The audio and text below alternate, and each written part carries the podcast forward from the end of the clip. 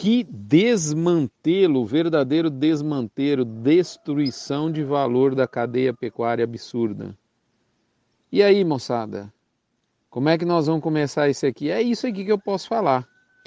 Lembrando que essas informações chegam no oferecimento de MSD Alflex, Fibro, Probif da Cargill Nutron, Otimiza Gestão Rural, UPL Pronutiva, Cicobi Cred Goiás, Agropecuária Grande Lago, Gerente de Pasto e Asbran. Pessoal, semana passada, as duas últimas semanas, a gente vinha falando de uma possível formação de um fundo, né? O boi no mês de maio ali estava com dificuldades de cair abaixo de 265, 270 e que isso poderia se configurar com um fundo, né? E cada vez mais a gente via isso. Mas é impressionante como o mercado ele é educador, né? Na, na, na, na acepção da palavra, vamos falar assim, se é que dá para ter, mas de uma forma mais é, direta, ríspida possível. A gente viu durante a semana um desmantelo literalmente no preço do mercado futuro, assim, difícil de ver, é, não é fácil de ver o que aconteceu. E é, no mercado físico, a continuidade da pressão de preços balcão é, mais desafiados para baixo, é, e mesmo sem a gente perceber uma, uma, um volume de compras muito grande nos preços já muito baixos que viam já tendendo a uma certa estabilidade em algumas praças principalmente, né? Então, assim, o que mudou da semana passada para cá que justificou esse desmantelo muito grande, visto principalmente no mercado futuro, nem tanto no mercado físico, mais no mercado futuro do que no mercado físico? Isso é uma coisa interessante para a gente raciocinar. Então vamos lá. Primeiro, preço, vamos pensar da, parte, da forma mais simples possível, né? Preço é oferta versus demanda. Então, assim, o que, que aconteceu com a oferta? Mudou alguma coisa absolutamente? Dá para dizer, eu acredito sim, que a, a, a, vamos falar assim, a desmama está é, é, tá sendo de fato executada nesse momento. É, então, talvez uma aceleração da desmama, o que potencializa aí uma oferta de vacas no futuro próximo, já presente no futuro próximo, é, de alguma forma aumentada, né?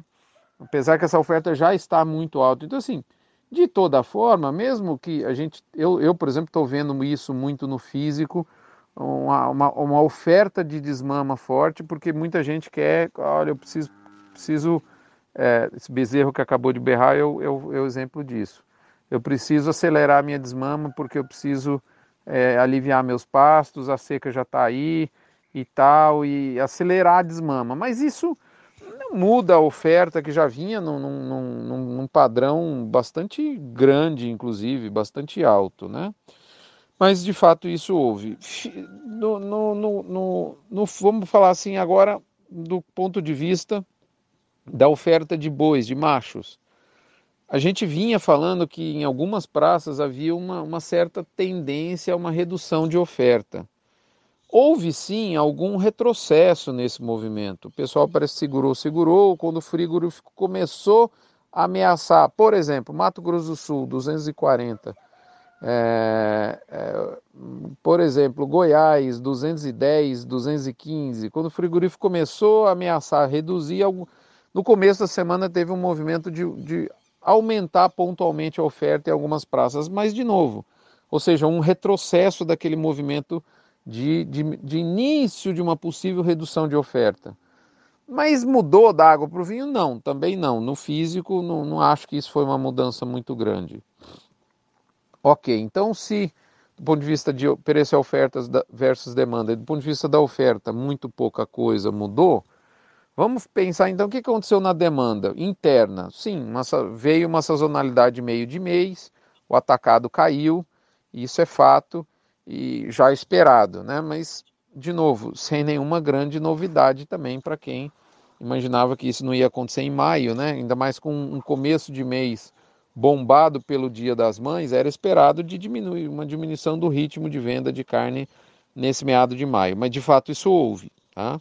Então não é nada fora da rota, mas houve uma mudança na demanda interna. Na demanda externa, aí é que vem o X da questão. Então assim, que o que tem sido uma tônica, né?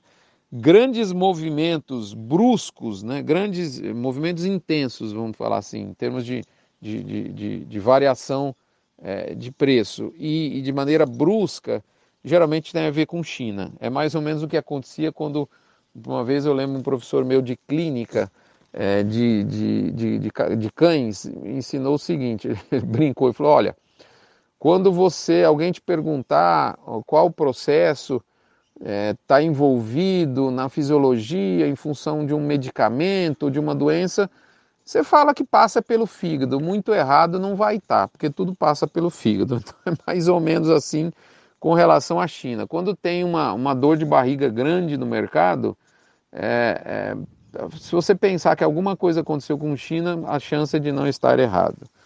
Né? E vamos lá, no começo da semana eu disse na comunidade no Notícias do Front, que eu reitero aqui o meu convite para que você faça parte, eu disse que é, existe, iria ocorrer a Cial China, né, uma feira bastante grande, nos dias 18, 19 e 20. Né, nesse momento é, que eu gravo aqui é tarde da sexta-feira, dia 19, já madrugada para amanhecer o dia do dia 20, a última dia da, da Cial China, então ainda não dá para fazer um balanço por completo, mas já dá para dizer que a Cial não, não foi bacana, não foi muito boa, né? teve um gostinho amargo. Né? A gente viu, está percebendo uma China, é, esses meses naturalmente são ruins para importação é, de carne pela China. As, a coisa, via de regra, a sazonalidade do ano só melhora mesmo entre julho a outubro com relação à China. Né? Então, maio, abril, maio não são meses muito fortes, isso faz parte da curva sazonal. Mas ah, parece que a aceleração pós-Covid, pós existe uma expectativa além do que na prática está ocorrendo, isso aí é fato. É... E, existe uma coisa, então esse é um ponto. Até mesmo em função disso, a gente teve relatos consistentes, quem está na feira, esteve e está na feira lá em, em Xangai, de que os importadores estavam pressionando para reduzir preço né, as balizas de preço para os novos contratos. Então, a indústria brasileira tem, tem querendo é, oferecer dianteiro a 5.200, 5.300, no limite 5.500, e os chineses querendo pagar 5 mil dólares no dianteiro, 5.500 na, na, na roda, né? Como, como é dito no jargão do, dos traders de carne, né? Isso, mas vamos falar grosso modo 500 dólares abaixo do que o frigorífico brasileiro queria vender, pensando aí no dianteiro. O dólar um pouco para baixo, a gente está vendo dólar aí de 4,90 a 5 ao longo da semana, isso não ajuda de forma nenhuma. Então, sim, de fato existiu e existe uma pressão de redução dos importadores, eles estão fazendo o papel deles, né? Isso é uma, o câmbio para baixo também. Então, tudo isso ajuda a compor o quadro. Mas uma coisa que está deixando o mercado bastante arrepiado, e isso não tem posicionamento oficial do Ministério da Agricultura nem de ninguém, é o seguinte: durante o embargo, isso é quem, quem passa essas informações para nós, é, é uma, vários players da cadeia, principalmente frigoríficos, alguns grandes pecuaristas que têm contato China, traders de carne lá que estão vivem entre o Brasil e a China, importadores chineses com os quais nós falamos, Todos eles são unânimes e, citam esse fato. Qual o fato é? Durante os praticamente 30 dias de embargo no, entre final de fevereiro e final de março de China, o que, que aconteceu? O frigorífico, quando saiu o embargo, o frigorífico brasileiro tinha carne em estoque com data de produção anterior à data em que as exportações foram autossuspensas pelo próprio Brasil, assim como, como manda o figurino do acordo bilateral Brasil-China. E aí o que que aconteceu? A indústria, muita, muita, uma parte grande considerável da indústria ficou, tomou a liberdade de mandar essa carne para a China, mesmo durante a vigência do embarque. Do, do, do a, a, vigência, desculpa, da suspensão dos embarques. Então, dia, dia, se não me engano, foi dia 23 de fevereiro, eu tenho isso anotado, não estou com isso agora.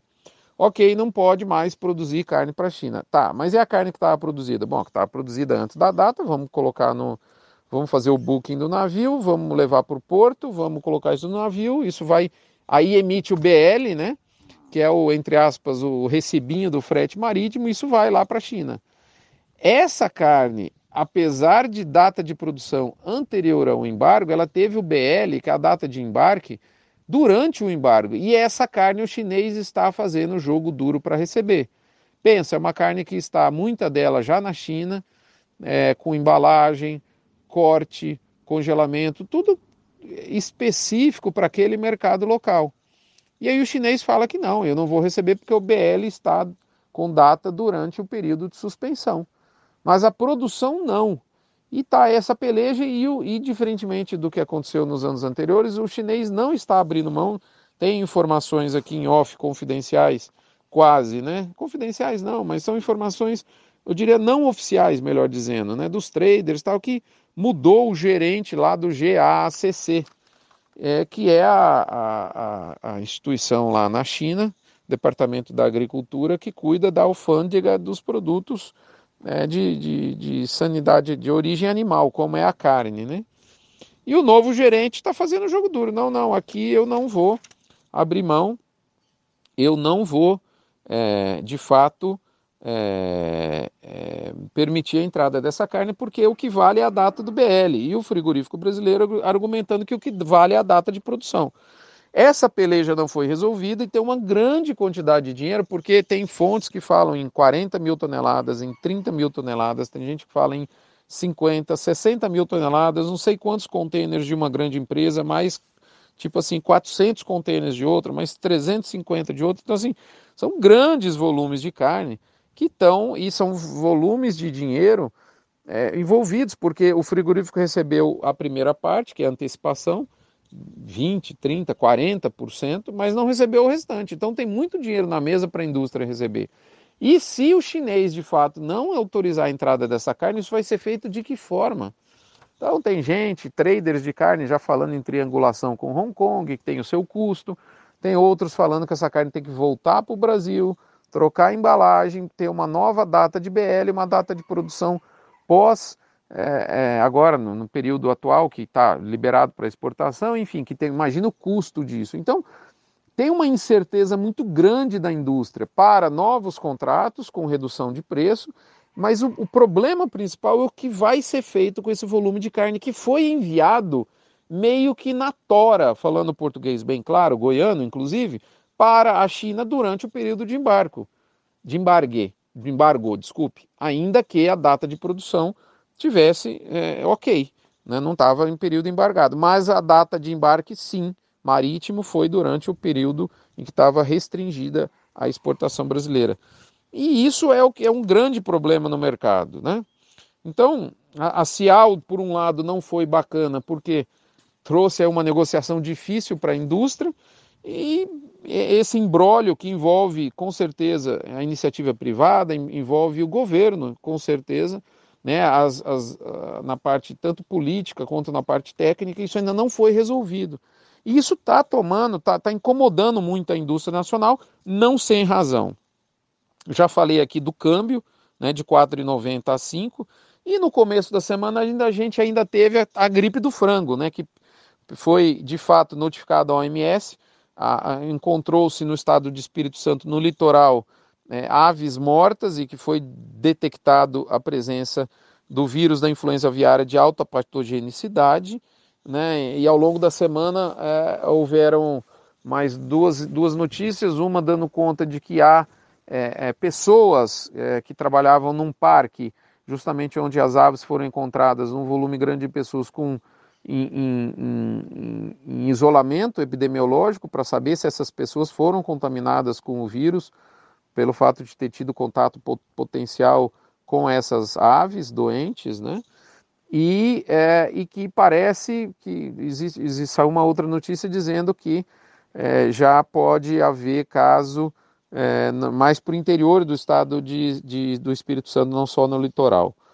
no frigir dos ovos, isso é, traz incertezas para o setor de proteína animal, não só do frango.